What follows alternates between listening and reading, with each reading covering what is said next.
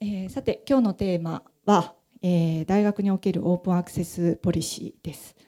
で、えー、オープンアクセスポリシーとは、えー、言うもな言うまでもないんですけれども研究成果をオープンアクセスにの状態にするということを研究者に何らかのレベルで推奨したり義務化したりする方針ということにしておきます。日本の大学や研究機関の図書館は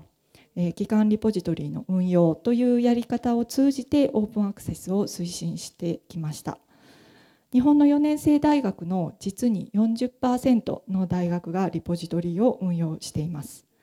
リポジトリは日本の研究け、え研究成果として重要な位置を占める企業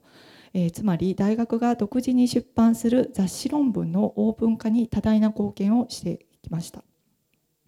日本のリポジトリに登録されている約140万件の論文の約半分が企業の論文となっています。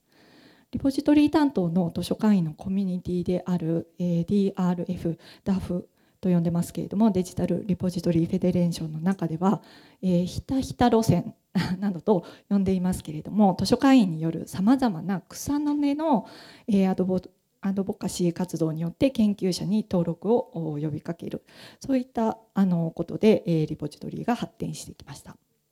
今年国立情報学研究所がリポジトリのホスティングサービスであるジャイロクラウドを始めたことも、え今後の普及に大きな役目を果たすものと考えられます。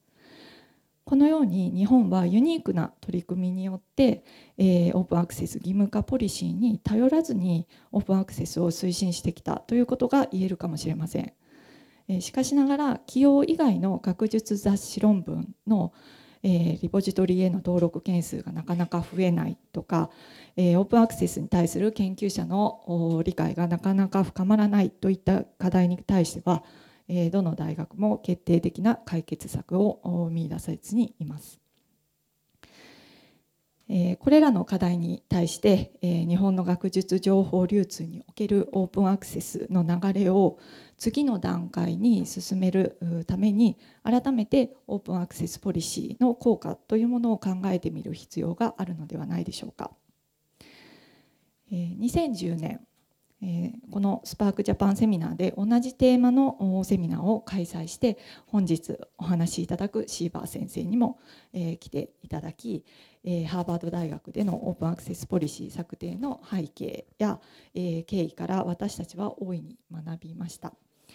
えこのように数年前から私たちは関心を寄せていたにもかかわらず、え日本ではポリシーによって、えオープンアクセスを推進しようという動きがさほど活発になっていませんでした。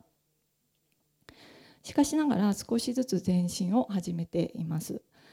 えー、昨年は学位規則の一部を改正する省令が施行され、えーえーと、博士論文が、えー、インターネットで、えー、つまり原則的にリポジトリで公開しなければならないということになりました。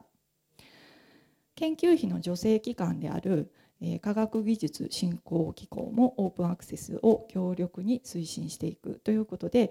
方針を出しています。国や助成機関は動いています。では大学としてどのように取り組んでいくのかということが問われているかと思います。オープンアクセスというのは単にリポジトリへの論文の登録数を増やすということだけではありません。研究成果をオープンにするということによって成果を社会に還元し新しい価値や新しい技術の創造を促進しまた電子ジャーナルの高騰など機能不全に陥った学術情報流通を変革することでもあります。大学などの研究機関や助成機関政府、えー、そして出版社が学術情報流通の主なあのアクターとなっていますが、えー、これらのアクターが互いに良い関係を保ちながら知識や経験を共有して、えー、議論を続けていく必要があるかと考えられます。今日のセミナーがその一助になれば幸いですし、えー、皆さんにもその議論に大いに加わっていただきたいと思います。